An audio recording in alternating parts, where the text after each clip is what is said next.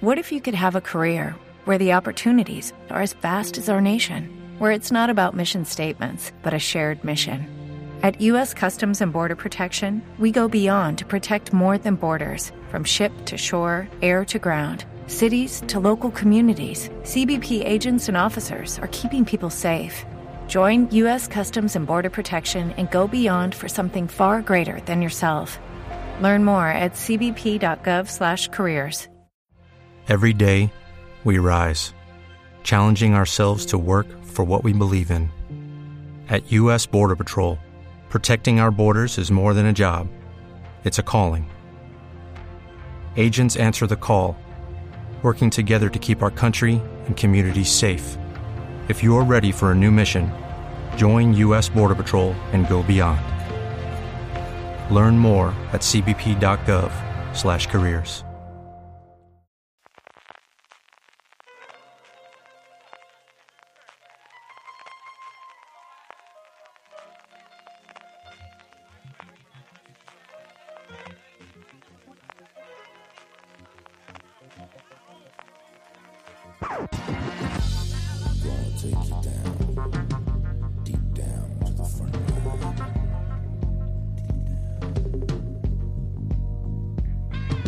Hola a todos y bienvenidos a Top, el programa de fuera de series donde hacemos estas listas relacionadas con el mundo de las series de televisión que tanto nos gustan. Y esta semana vamos a hablar un poquito de cómic al hilo de la plataforma que está preparando Disney, de ese Disney Plus. Vamos a hablar de cómics de Marvel que nos encantaría que se convirtieran en una serie dentro de la plataforma Disney Plus, o bien esas otras historias que tienen ya por ahí en el universo cinematográfico de Marvel que nos gustaría ver en, en Disney Plus convertido en serie de televisión televisión. Eh, para ello, yo, bueno, yo soy Francis Arrabal, que nunca lo digo, y para ello tengo conmigo a nada más y nada menos que al editor de Marvel en España, Julián Clemente. Don Julián Clemente, ¿cómo estás? Muy buenas, ¿cómo estamos, Francis? Pues nada, con ganas de grabar contigo de nuevo un podcast. Pues porque sí, como es el hay mono. No hay manera de rejuntaros para grabar ese Lumberland. Con las ganas que tenemos. No hemos buscado esta cosa. Y tenemos por primera vez en Fuera de Series un auténtico placer y darle la bienvenida a Dani Lagui del canal de YouTube Stream Marvel y también autor del libro Cómo conocía vuestra Marvel, editado además con Parini, que está en todas las librerías de España, en Corte Inglés, FNACs y en todos los sitios del mundo y en los Amazons. ¿Qué tal, Dani? ¿Cómo estás? Hola, ¿qué tal chicos? ¿Cómo estáis? Eh, bueno, pues un placer, ya, ya lo sabes. Eh, tenía ganas de estar en este programa y sobre todo hablando de, de lo que más me gusta, de Marvel y, co- y acompañado con, con este pedazo de crack que tienes ahí, Julián, un fenómeno, amiguete y, y siempre es un placer intercambiar palabras. ¿Qué pasa, colega? ¿Cómo, andamos? estás? ¿Cómo estás, guapetón? Dani, Estupendamente. ¿dónde te puede ver la gente, los oyentes de Fuera de Series? Me pueden ver en YouTube, eh, ponen strip, strip Marvel o Dani Laji y ya saldrá y saldrá eh, cualquier vídeo y tal. Pero sí, sí, sí, eh, Strip Marvel y verán ahí todos los vídeos a casco porro que subo semanalmente, que la verdad que son un, un porrón de vídeos ya. Creo que son 400 y pico vídeos que tengo ya ahí. ¿Y cómo conocía vuestra Marvel? ¿De qué, cuéntanos de qué va un poquito y también dónde lo puede conseguir a la gente, si le interesa. Bueno, pues como conocía vuestra Marvel es un es un libro donde hablo pues un poquito de la Marvel que, que conocen sobre todo los, los más jóvenes, ¿no? Que es eh, la Marvel esta que está triunfando tanto en los cines. Hablo de todas las películas, curiosidades, de una forma así cachonda y divertida como, como soy yo.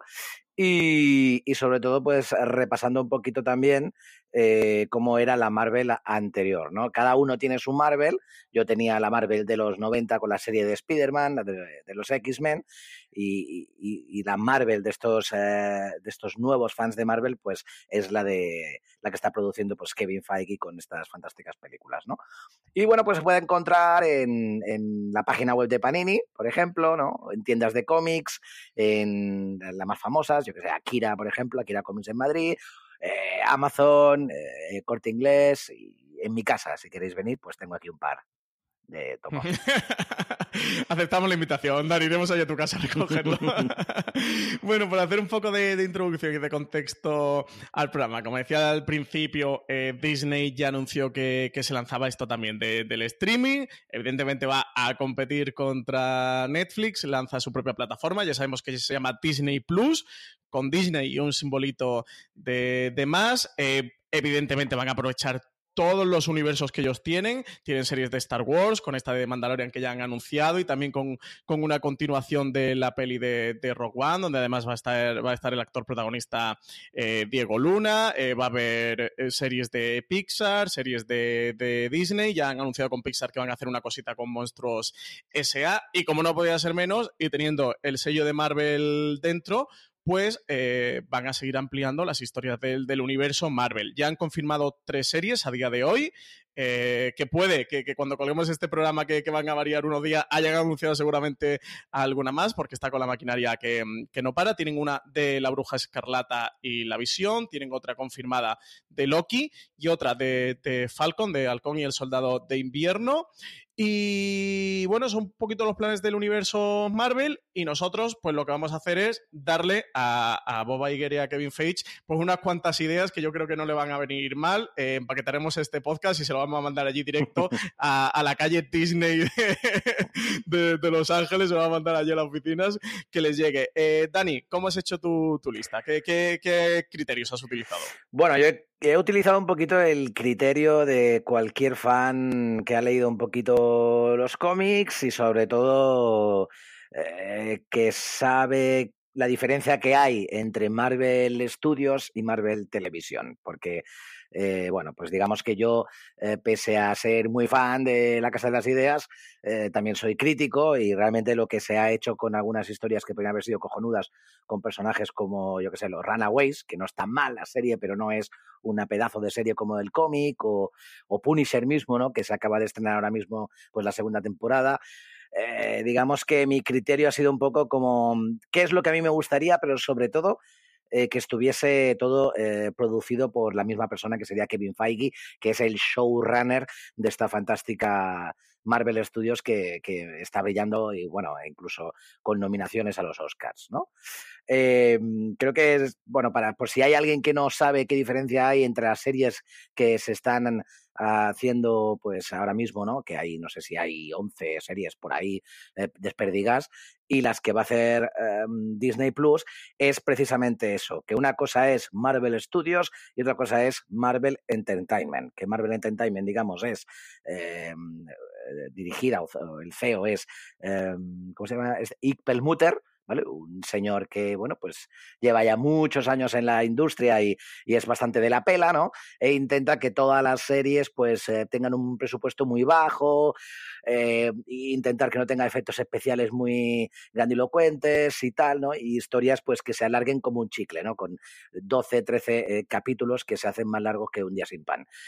Y eh, Disney Plus sería pues eh, todo lo contrario, sería Kevin Feige, el mismo productor que hace las películas, harían series de seis u ocho capítulos con un presupuesto de entre 100 y 150 millones de euros, que es una burrada para una serie, y con los mismos actores que las películas, porque una de las cosas que se vendieron en, en Marvel Televisión, eh, llevado pues por, por Jeff Loeb, eh, era que las series estaban eh, dentro del universo cinematográfico Marvel, ¿no?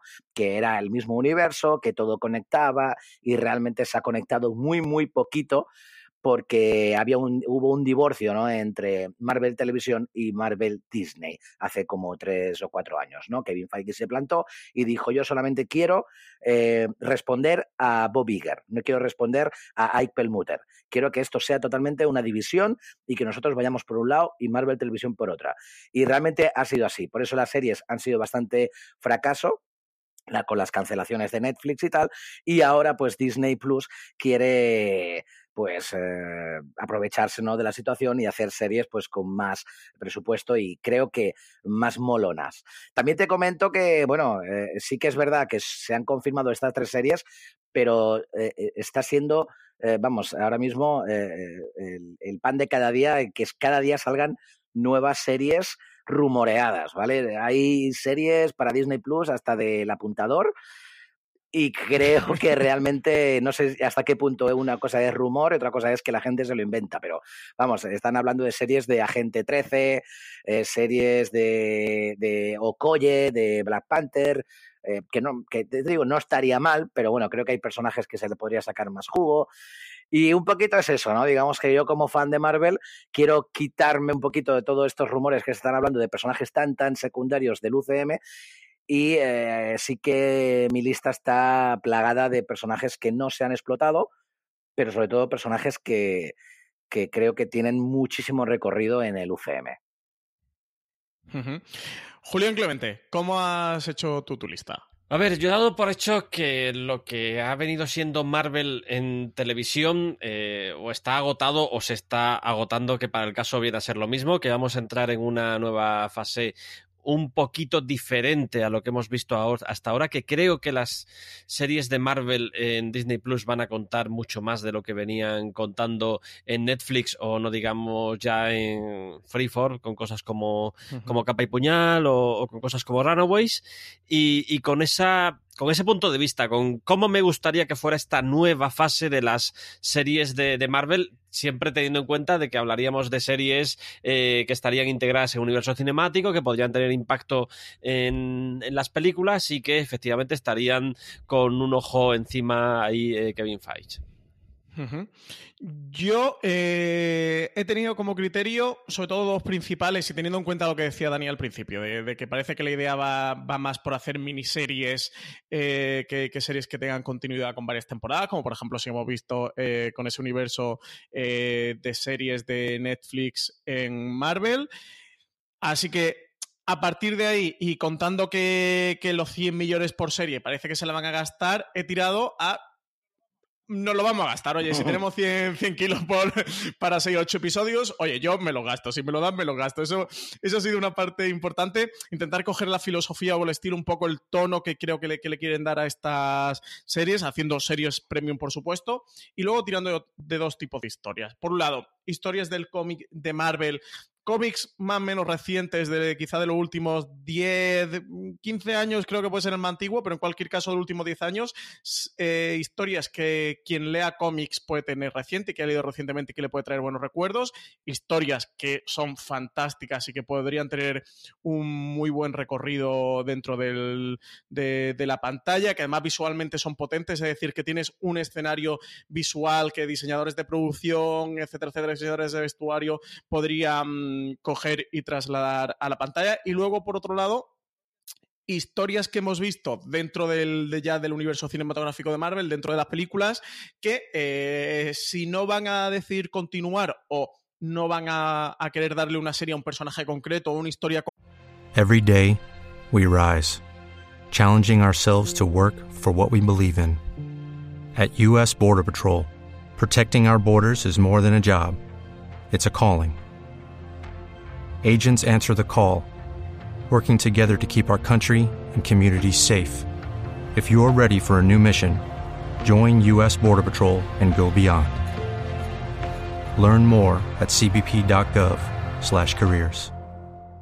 concreta que sí que en serie podría tener buen recorrido. Además, he intentado un poco jugar a, a ser Bob Iger a ser Dios, vaya, y, y, coger y darle, um, intentar también entre comillas, tener un poquito de, parrilla, es decir, de que haya serie para todo tipo de públicos, pensando que una plataforma Disney Plus la, la, va a contratar desde un, adolescente, un adolescente la quiere consumir porque su padre la tiene contratada, eso, hasta un padre que, que, que sí que, le traigan buenos recuerdos esos cómics, o sea, un poco pensando en, en todo tipo de públicos o, o, que haya una serie o algún tipo de serie para, para varios públicos dentro de, de esa plataforma. Y no os cuento más porque si no me vais a pillar mis, mis series que he decidido. Nada, eh, pistoletazo de salida. Empezamos ya con este top 10. Dani, empezamos por ti. ¿Cuál es tu décima serie favorita, tu décima serie que harías dentro de este universo de, Marvel en Disney Plus? Bueno, yo primero rescataría lo rescatable de lo que de lo que se ha visto en Netflix, ¿vale? Creo que tampoco habría que tirar a la basura todo lo hecho. Creo que para mí la décima serie sería la de los defensores, pero con matices. La, los Defensores, producido por Kevin Feige, con menos capítulos y con personajes que han funcionado en Netflix, como Daredevil, Punisher. Jessica Jones, que creo que aunque la segunda temporada es mala aburrir, ella mola bastante, ¿no? Luke Cage no me parece tampoco que el actor lo haga mal y creo que es un personaje que puede, en un grupito y tal, pues puede, puede estar guay. Iron Fist lo daría por muerto. y rematado. Eh, y sí que ahí metería pues algunos personajes que, que voy a ir metiendo en, las siguientes, en los siguientes números, ¿vale? Eh, personajes eh, bastante terrenales, digamos, de, callejeros, ¿no? Que creo que podrían jugar muy bien con este tipo de, mm, de serie. Además que creo que mi idea de los defensores sería no hacer varias temporadas de los mismos defensores. Creo que estaría guay pues que cada temporada los defensores tuviese nuevos integrantes, ¿no? En un futuro, ¿qué me gustaría ver? Pues me gustaría ver los defensores reales, el origen, ¿no? De Doctor Extraño, Hulk, Valkyria, a lo mejor, ¿no? Con personajes del UCM que creo que ahí, pues sí que podría, podría molar bastante, ¿no? Empezar un poquito en plan terrenal y que se vaya la cosa, ¿no? Porque tampoco es que los defensores en, en la serie, ¿no? que hemos visto, eh, que es bastante, pues, me, se hayan autoproclamado los defensores, ¿no? Creo que los defensores es más un ente, ¿no? Que se, que se crea cuando varios eh, superhéroes, pues, se juntan y intentan defender eh, lo que sea, ¿no? Entonces creo que como concepto eso estaría guay, porque la primera temporada estaría ambientada en las calles, la segunda temporada estaría a lo mejor ambientada en la galaxia, la tercera estaría ambientada en un universo un poquito más eh, vampírico o un poquito de monstruos, ¿no? Creo que lo bueno que tiene Marvel es que tiene muchísimas eh, facetas, ¿no? Puedes hacer historias de todo tipo y, y bueno, pues cada temporada sería un poquito eso. Sería como un True Detective, ¿no? Eh, que cada temporada tenga protagonistas totalmente diferentes y otros rollos. Casi sería de antología, ¿no? Ambientada en el universo de los defensores. Sí, yo creo que yo creo que haría eso, haría, haría un poquito eso y, y que no sea otro en los defensores, sino que, se, que es una excusa para juntar a varios personajes que, que, oye, pues mira, este con este y este aquí, ¿no? Pues podría, pues podría estar muy bien, ¿no? Que es lo que más o menos también ha pasado en los cómics. Tampoco es que los defensores en los cómics eh, sean un grupo que, que, sea este y ya está, ¿no? De aquí no lo saques, ¿no? Ha habido un poquito de todo y creo que, que puede estar muy bien. Creo que la idea, pero bueno, se puede llamar los defensores como se puede llamar a lo mejor eh, campeones o se puede llamar cualquier eh, título que, que, haya juntado alguna vez pues superhéroes que no sean los Vengadores. Julián Clemente, décima posición. A ver, pues yo lo he sacado un poco por, por la efervescencia, el Zextais, lo que toca ahora, ¿no?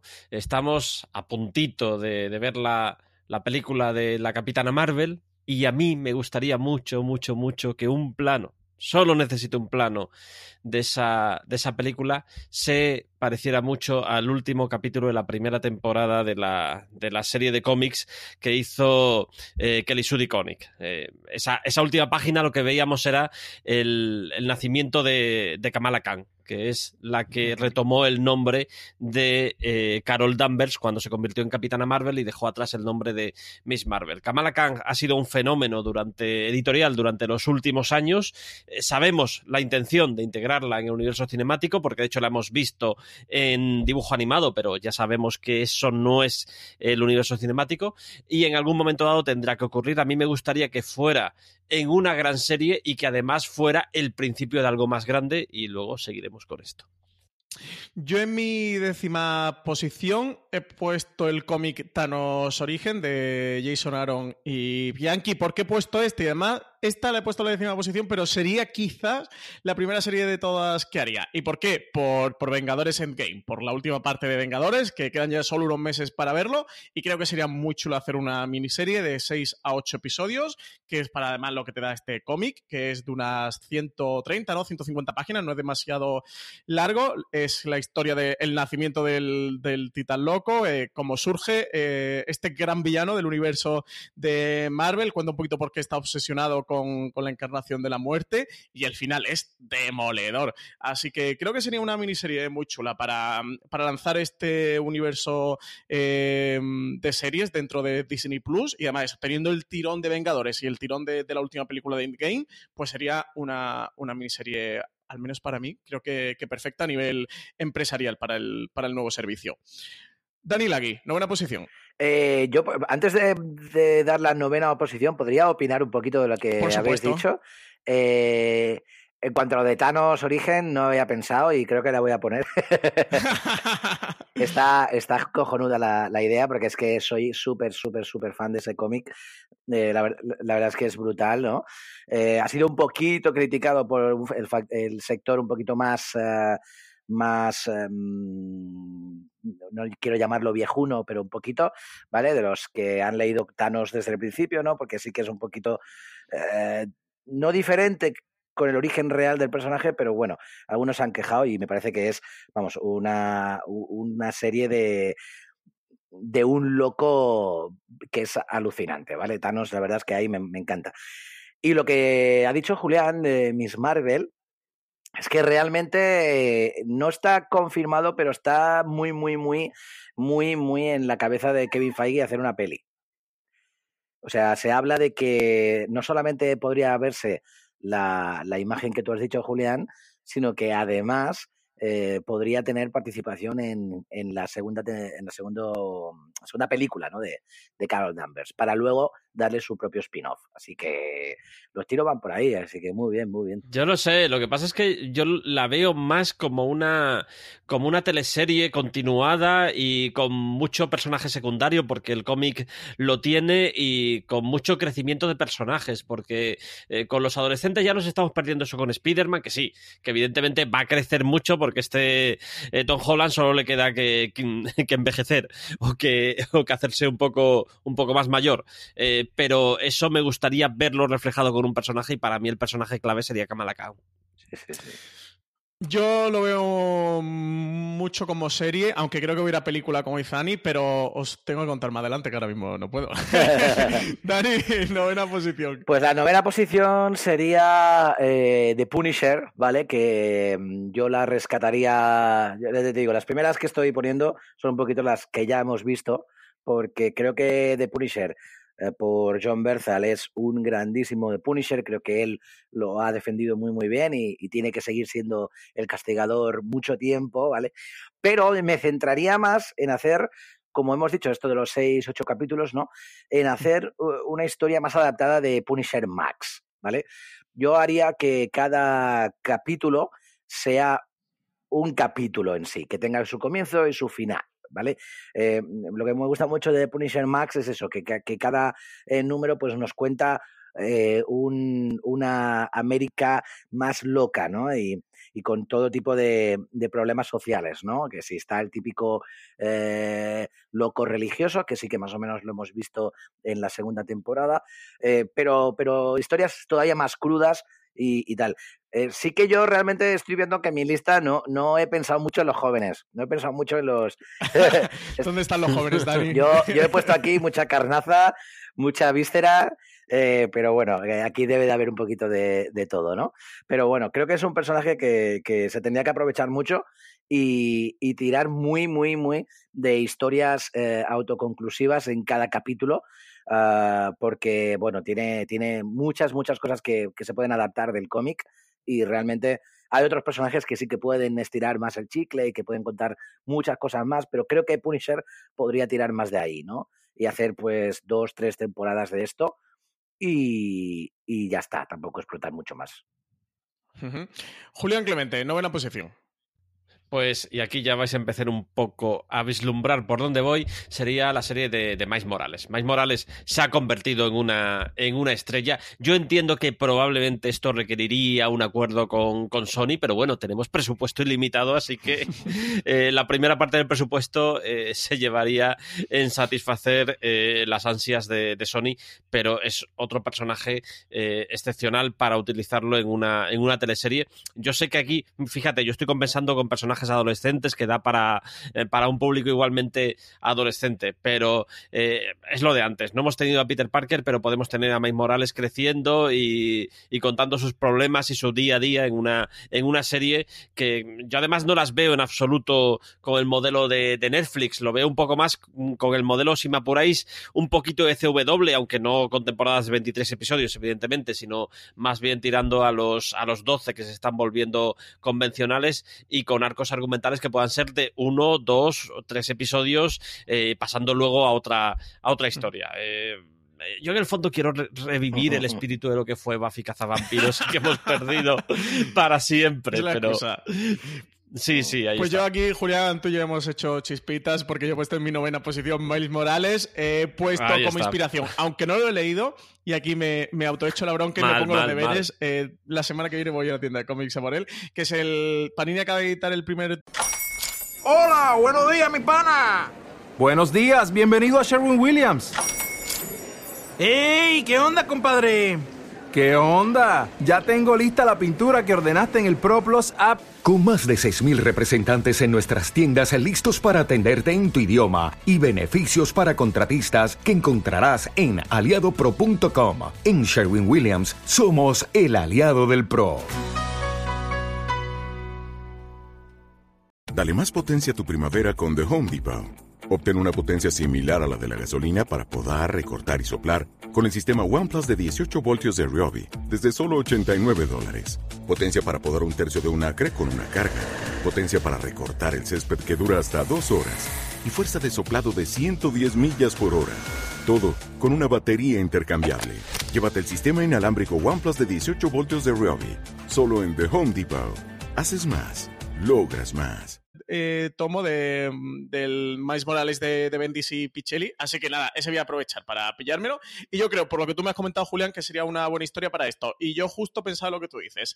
Eh, creo que el servicio de, mm, de Disney Plus tiene que tener series para adolescentes o series juveniles, series teen, y, creo que este Miles Morales sería perfecto para hacer una serie de ese tipo. Lo que tú dices, un poco enfocado a, lo que al, tono CW. Yo no me iría tan ahí, o sea, intentaría tirar un poquito más, más de cómic, hacer algo, entre comillas, eh, más serio, no hacer algo tan ting o tan loco como acaba siendo las series de Riverdale. Bueno, Arru, que ya vaya por la quinta temporada, vaya sin freno, ya va a lo loco. Yo intentaría hacer algo un poquito más más pautado, más con, un camino más, más marcado, pero creo que, Miles Morales sería, sería perfecto para hacer una serie de este tipo. Además, eh, vengo de ver la película mm, de Spider-Man, la de un, nuevo universo, donde el protagonista es Miles Morales. Le he visto las posibilidades tan tremendas que tiene este personaje y con que hagan un poquito ¿eh? de, lo bien que lo han hecho en, en, la peli de animación, podrían hacer una serie muy, muy chula.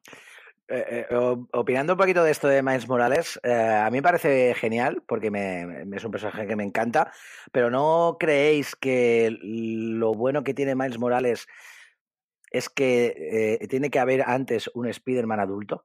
O sea, tiene que él eh, verse, ver reflejado eso. O sea, él es fan de Spider-Man. Creo que en ese sentido, eh, en el UCM todavía no tiene un camino recorrido Spider-Man como para que eh, tenga un chaval de pocos años menos que él siendo fan, porque ya se sabe que existe, porque en, Spider-Man Homecoming sale el tío y comenta que, que, tiene su sobrino, entendemos que es pequeño, pero creo que todavía no ha hecho suficiente Spider-Man como para que la sociedad o él mismo eh, quiera, quiera ser Spider-Man, ¿no? Creo que deberíamos de ver cositas antes eh, más importantes para el Trepamuros. Pero bueno, es, esa es mi opinión, por eso no lo he puesto. Pero sí que es un personajazo que, que vamos a tener en Miles Morales ah, hasta, vamos, hasta la sopa, ¿eh? yo creo. Porque también se habla ¿eh? de, que, de que Sony quiere hacer series spin-off. Sí, con lo bien que ha funcionado la peli, yo creo que, la irán preparando, ¿eh? Quizás cuando hagan, ahora veremos la segunda de Spider-Man, cuando veamos la tercera, quizás la siguiente película que vaya, no sé si de, decidirán hacer una segunda trilogía con Spider-Man o algo, pero no me extrañaría que después de la tercera el siguiente anuncio sea un spin-off de, Miles Morales, no me extrañaría absolutamente nada. Fíjate, yo, yo sí lo veo por una sencilla razón. Eh, Tom Holland, el personaje, estaría más o menos en el instituto, estaríamos hablando de unos 17, 18 años, mientras que Mike Morales, yo estoy pensando en el Mike Morales primigenio que mm. empieza, con el que empieza Brian Michael Bendis, que tiene 13 años. Es decir, hay, hay una generación de diferencia y sí que puede haber una identificación con un superhéroe, eh, el superhéroe que puedo ser yo dentro de 5 años. Yo lo, lo vería por ahí. Evidentemente, hay una carga trágica con Mike Morales toma el manto de Spider-Man después de que muera la versión Ultimate y eso se ha respetado en, eh, en la película eh, animada, pero no tiene por qué ser así en el universo cinemático y yo sinceramente no veo la muerte de Peter Parker en el universo cinemático Marvel. El día que Kevin Feige haga eso es que le ha dado una algo en el cerebro. muerte, muerte, muerte ha muerto. Ha muerto ya. Ah, ah, bueno, bueno. a, ver, sabemos el, sabemos el largo plazo que tienes. Eh, Dani Lagui, eh, octava posición. Bueno, pues eh, sigo con mis 13. Eh, Daredevil, ¿vale? Creo que Daredevil es lo más rescatable que se ha hecho de series en, en, Marvel y, y, tiene que continuar, tiene que continuar, es la mejor, es muy top eh, Aquí nos han jodido, ¿eh, Dani? Con todo lo que pasa con Sí, sí, sí, sí. Pero bueno, yo, eh, se habla de que, de que a Kevin Feige le gusta mucho el trabajo que se ha hecho con él. Eh, se, se, habla de que Disney Plus en 2020 puede recuperar los derechos. Y, eso es nada, esto es el año que viene, o sea que tampoco la gente se ha vuelto como loca, no, hasta 2020, 2020 es ya, o sea que tampoco... Dentro de 11 meses. Sí, es, que, la tercera temporada... no es ni el tiempo de preproducción, ¿eh? Claro, es, eso, es que la temporada tercera de Daredevil ha tardado como dos años en hacerse después de la, de la segunda, ¿no? Entonces, no, no pasa nada. Pero, pero bueno, yo creo que Daredevil eh, se tendría que respetar, creo que tendría que estar ahí y además que tiene historias brutales en los cómics que se pueden todavía adaptar. Yo creo que, que no es casual que las eh, temporadas que más han funcionado o los personajes que más han funcionado y sus temporadas han sido cuando han adaptado historias de los cómics, ¿no? Cuando han tenido una buena base, han sabido hacer una muy buena temporada. Daredevil tiene tanto, tanto por rescatar en los cómics que se respeta bastante y funciona. La primera temporada de, de Jessica Jones, pues bebía bastante también de, de, de toda la época de Bendis la segunda ya es un poco ya paranoia, entonces no funcionó, pero la primera sí, ¿no? Entonces, y casualmente... Le, ha llamado paranoia por ser respetuoso, sí, ¿no, sí, sí, por ser respetuoso. Y, y, luego incluso eso, dices, Luke Cage, pues mira, tiene sus cositas buenas en la primera temporada porque realmente es cuando respetan un poquito el origen del personaje, que hace gracia y, y ya está, ¿no? Entonces, qué casualidad, ¿no? Que todo lo que se, se toca del cómic, luego cuando lo plasmas en la pequeña pantalla, funciona. Entonces, Daredevil tiene mucho, mucho todavía que darnos y creo que, que tiene que estar ahí, sí o sí. Julián octava posición. Pues, mm, y aquí, de verdad, eh, si no entendéis ya por dónde voy, eh, lo estoy haciendo muy mal, muy mal, muy mal. Yo quería hacer eh, como serie mm, La Visión, pero yo entiendo que todo el mundo quiere ver la visión de Tonkin como, como serie de televisión, porque es el TVO que todo el mundo ha leído, que a todo el mundo le ha encantado, que todo el mundo se imagina eso llevado, a, mm, llevado al medio audiovisual. Eh, yo me fijaría en un aspecto muy puntual de la visión de Tonkin y es el personaje de Big Vision.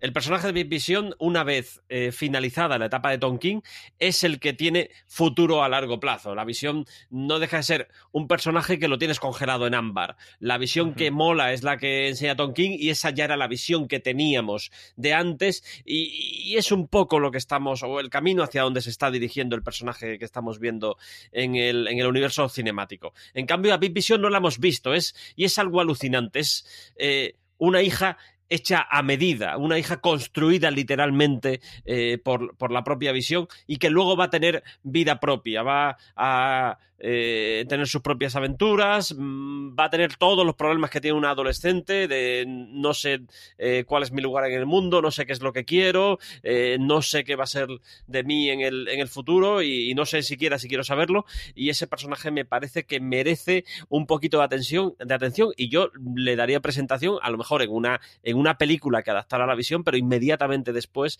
le daría una, una serie de televisión porque podría ser, mira, todo lo que ha sido Sabrina eh, en series de adolescentes tomando una bruja, imagínatelo con un androide. Sí, sí, sí, sería la hostia, las cosas como son. En este no había yo pensado, pero yo me la apunto también, Julián, esta me ha gustado. Eh, yo octava posición, eh, Julián la pone en la décima, yo la he puesto en la octava, es Miss Marvel. Antes hemos comentado que, parece sí que los planes van por el universo cinematográfico de, Marvel, de, de, que vayan a película. Yo estoy con Julián, a mí en serie de televisión me gusta mucho, creo que al final va a terminar yendo a película porque en Marvel tienen todavía o los planes vienen antiguos de ese concepto, viejo concepto de eh, todo va a cine. Creo que ahora que Disney Plus va a tener su plataforma de, de, streaming y van a hacer series de televisión, estas historias claramente son, son de series y pueden tener un mayor desarrollo en serie, aunque el te pueda gastar más presupuesto en menos minutos y pueda ser más espectacular y puede ser más grandilocuente. Pero en cualquier caso, no sé cómo lo veis vosotros, pero creo que Miss Marvel no necesita tanto artificio, que, puedes construir una buena historia y, sobre todo el lado, el lado humano de, esta Kamala Khan, de esa familia, de esa historia, del origen, de su contexto eh, social y de lo que supone siendo ella ser superhéroe, que te puede permitir eh, explorar todo eso un poco y que no necesites tanto eh, tirar de efectos especiales o artificio como, como sí que lo necesitas en, en, una película para condensar en dos horas, dos horas y cuarto mucho, mucho artificio.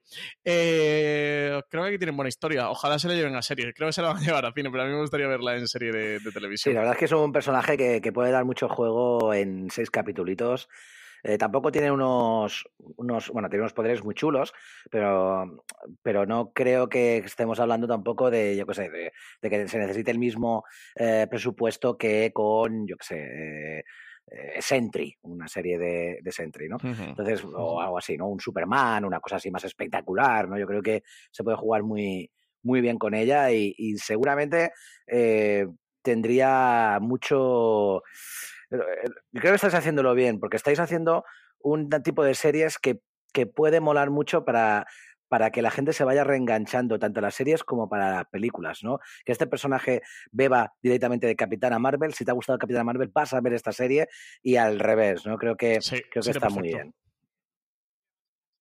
Y además, así ya que tenemos el mal sabor de boca de los inhumanos, pues mira, con, con Miss Marvel se, mm. pueden, se pueden resartir un poquito de fíjate, todo lo Fíjate, yo creo que obviarían el detalle de que, de que es inhumana. Seguro. Porque además es que ahora mismo no puede ser más irrelevante. Sí. Sí, estoy convencido. Eh, Dani Lagui, séptima posición. Bueno, aquí ya me, des, me, me, voy un poquito del, del, tema de Netflix y tal. Y aquí empieza ya la chicha, la chicha buena, ¿vale? Em, se necesita un personaje potente, femenino, ¿vale?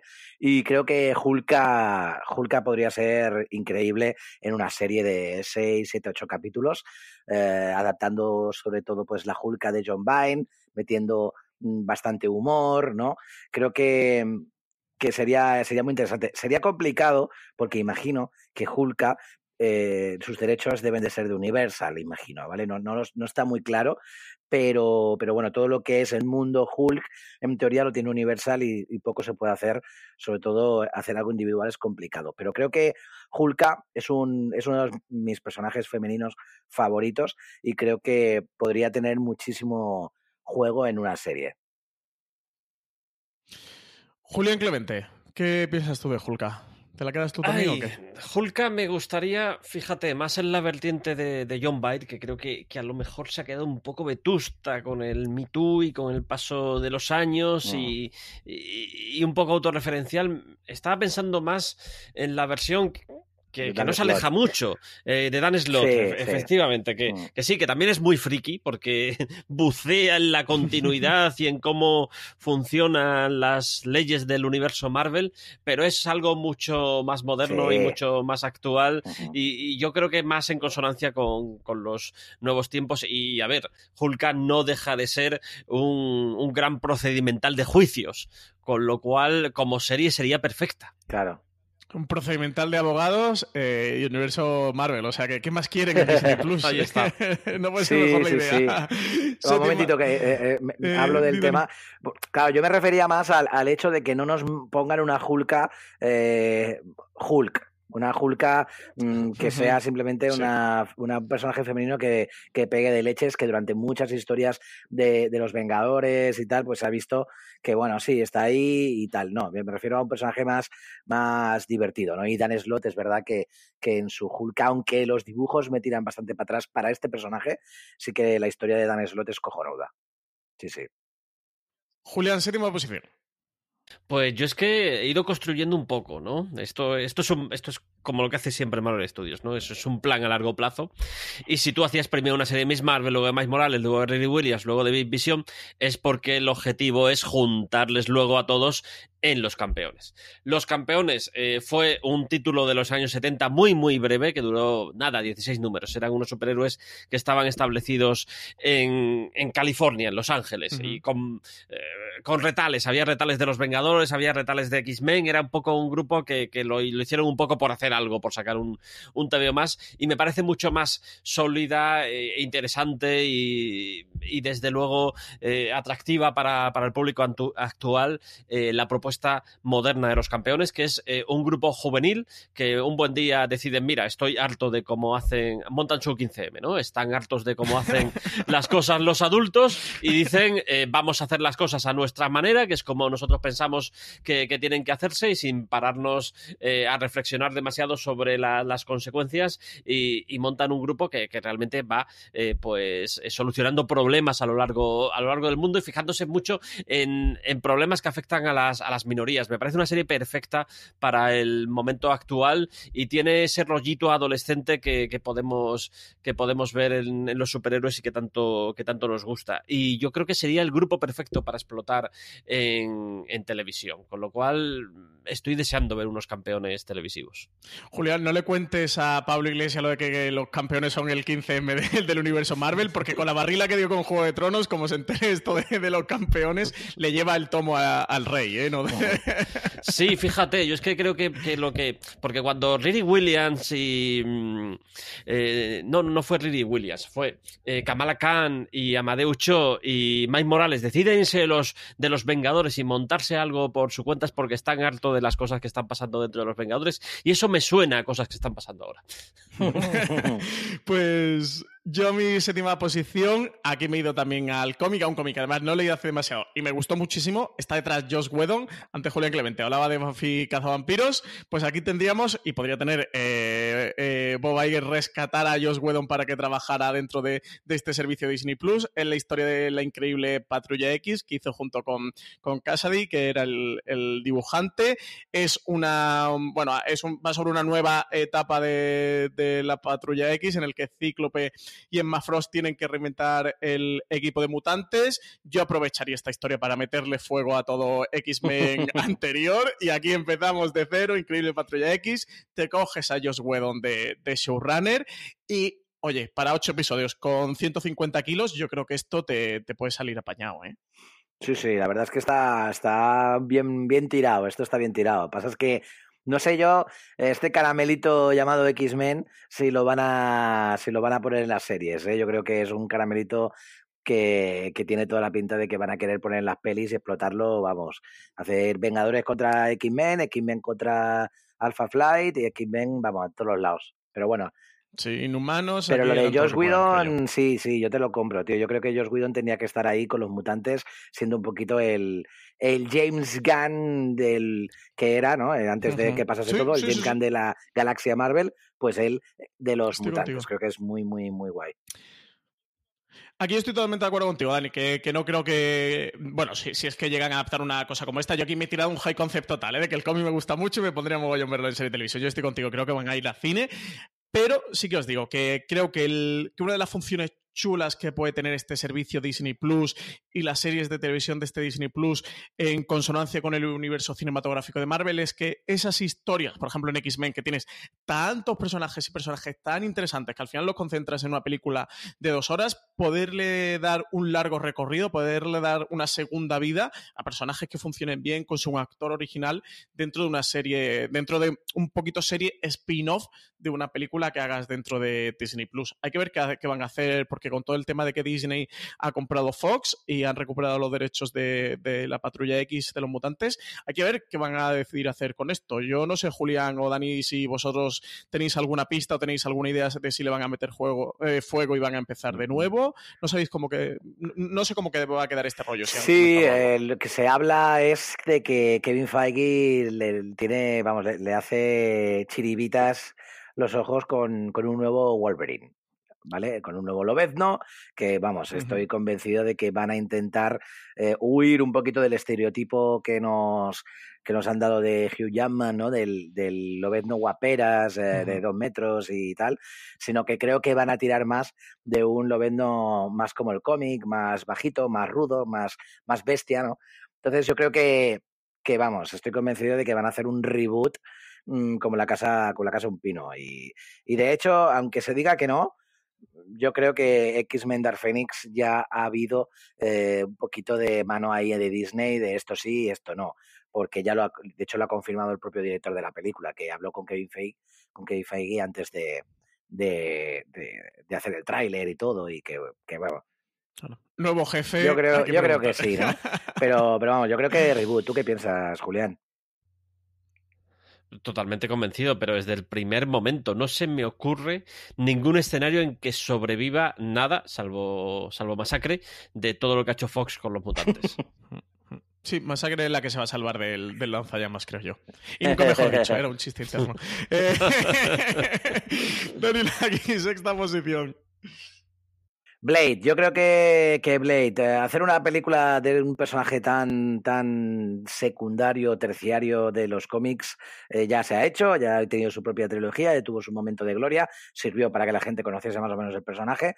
Así que yo creo que una serie sería, sería lo suyo, una serie de, de seis, de seis eh, capitulitos con la adaptación un poquito de La tumba de Drácula de Mark Wallman, actualizado, lógicamente, porque eso es bastante de su, de su era, ¿no? Eh, bebe mucho de su, de su época, pero creo que crear el universo este de Drácula, vampiros y tal en el UCM podría estar muy bien porque hay personajes que se les puede sacar muchísimo, muchísimo juego, ¿no? Y, y creo que, que ahí Blade pues tendría mm, importancia, sobre todo para, para un futuro crossover con otros personajes que, que son así del mundillo más eh, fantasmagórico y, terrorífico, ¿no? Que creo que, que, es una vertiente que a Marvel Studios todavía le falta y creo que, que incluso se podría aprovechar a Doctor Extraño para hacer una, un, una pequeña aparición y tal, ¿no? Julián Clemente, eh, tu sexta posición. Yo he rescatado un personaje olvidadísimo del que se han acordado recientemente. Eh, de vez en cuando se lo sacan del, armario eh, y vuelve a desaparecer. Yo creo que es un personaje que cada vez que lo utilizan nunca le sacan el auténtico potencial que tiene y tiene muchísimo potencial. Es Elsa Bluestone, la, la hija de Bluestone. Este personaje básicamente es una cazadora de monstruos, por así entenderlo. Tuvo en su momento una miniserie que pasó absolutamente inadvertida. Eh, luego la convirtieron en integrante de aquella eh, chulada, que ahora que lo estoy pensando también sería una gran, gran serie de televisión que es Nepways de, de Warren Ellis. Y últimamente pues la vimos en, cosas como Secret Wars o en Monster Unleashed y básicamente viene y vuelvo otra vez a, Buffy, viene a ser una versión eh, Buffy para Marvel de, de, una cazadora, en este caso de todo tipo de, vampiros, una cazadora eh, bastante, bastante bestia, es, es una tipa eh, sin concesiones a, nada y me encantaría ver un esa Bluestone en, en Marvel que podría ser un siguiente paso de Buffy. Ya no estamos en una adolescente, estamos en una, en, en una mujer que, que, ha alcanzado su, su madurez y que no tiene, no tiene líos de instituto precisamente. Ahí creo que podría ser una serie muy chula. Pues sí, una idea original desde luego.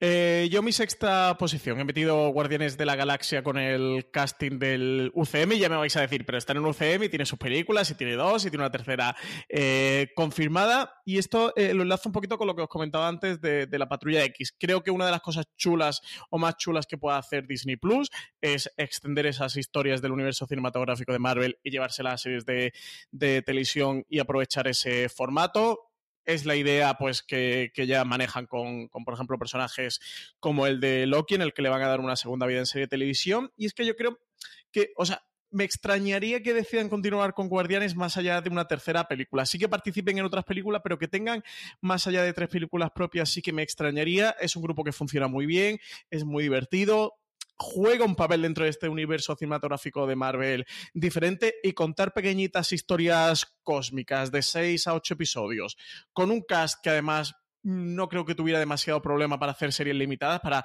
6-8 episodios, un Chris Pratt eh, lo vas a tener sin problema. Una Zoe Saldana, un Dave Bautista. Habría que ver un eh, Bradley Cooper, pero bueno, al final eh, el rodaje de Bradley Cooper es bastante sencillo.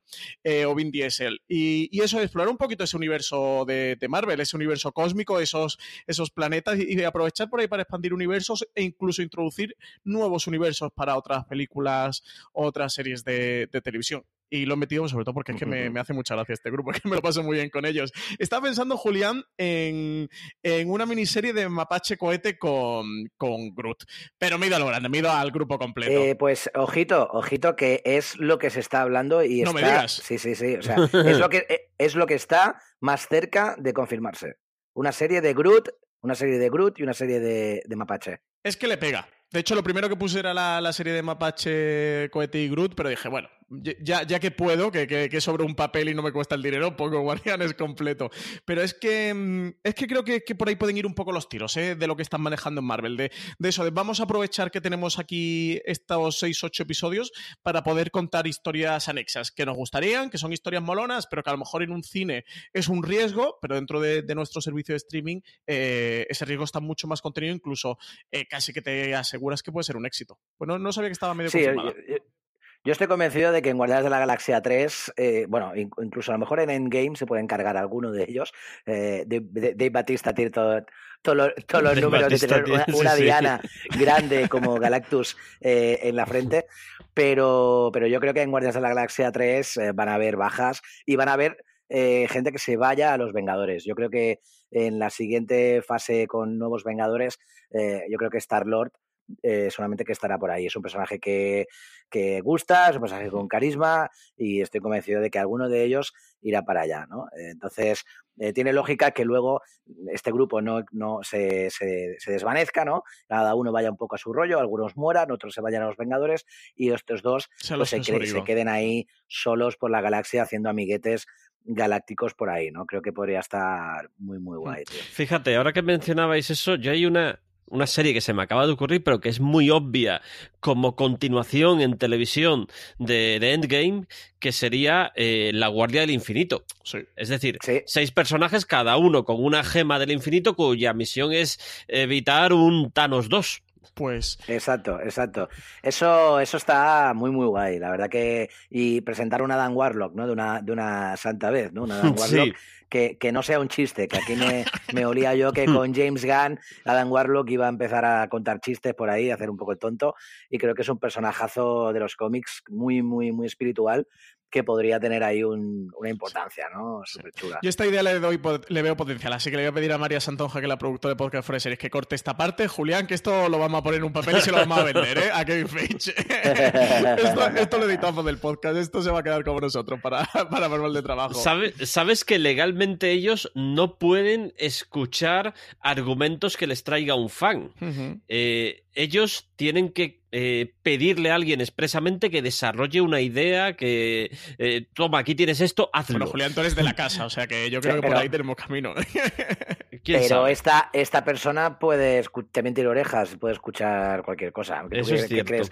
Que los que están escribiendo ahí los, los primeros guiones no Ah, por favor, esto si estamos en la era de Internet. Twitter, claro, es, es imposible. sea, seguro que sí. Sí, eso. Y además que Marvel Studios casualmente ha metido muchas cosas en sus pelis que se han hablado en las redes, como por ejemplo la papada de Chris Pratt.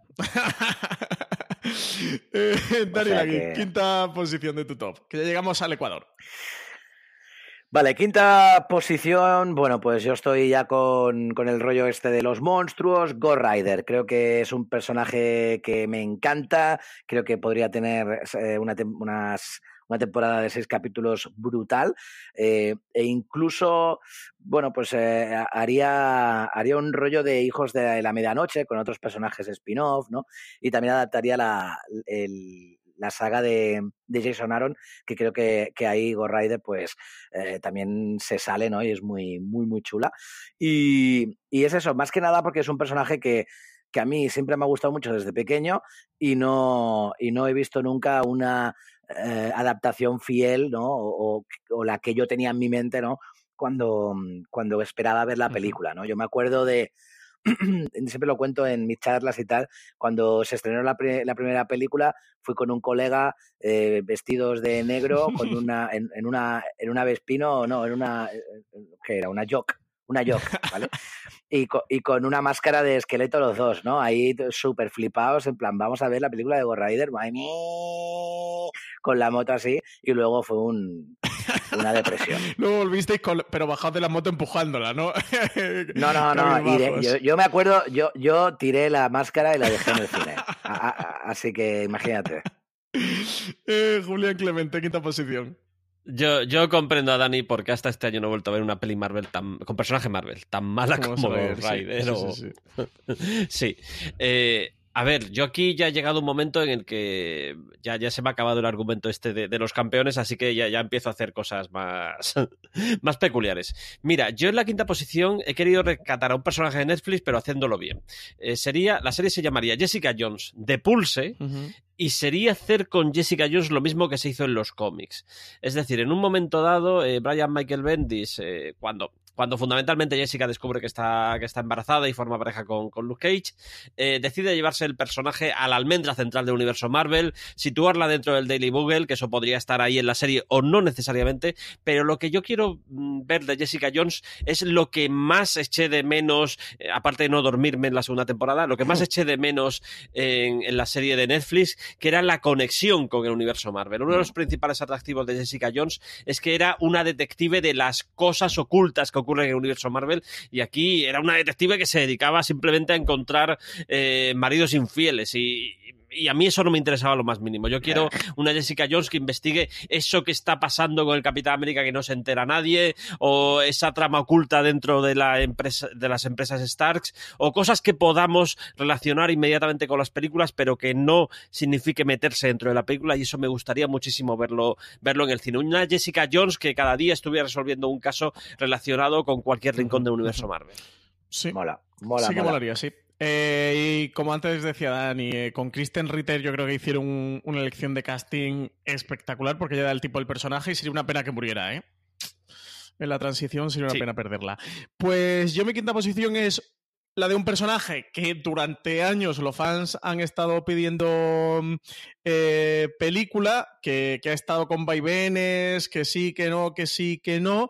Parece que ya por fin eh, vamos a tener eh, película de, la, mm, de, este personaje que estoy eh, eh, que su rodaje de hecho va a empezar, o podría empezar dentro de un mes aproximadamente, y es La Viuda Negra. La Viuda Negra es Scarlett Johansson, una Scarlett Johansson que está espectacular como Viuda Negra, que dentro del universo cinematográfico Marvel bueno, pues parece que pesaba ¿no? el tema de, de, tener una protagonista femenina, que ya han roto con Capitana Marvel y con Carol Danvers, que, que, ha sido muy discutido, que por fin eso, se decidieron encargar el proyecto, tener el guion y tal, y parece que el, que el rodaje comienza ya, las últimas noticias que comienza a ver eh, dentro de un mes. Sí que desde luego no creo que tenga más allá de una película. Creo que van a hacer la película más casi por clamor popular y porque ya tienen que ir abriéndose a otras historias que no sean eh, Capitán América, Thor, etcétera, etcétera, que, que, ya lo han agotado más a esos personajes. Y creo que podría tener una buena, um, una buena continuación, una segunda vida de si deciden hacer una película y no continuar,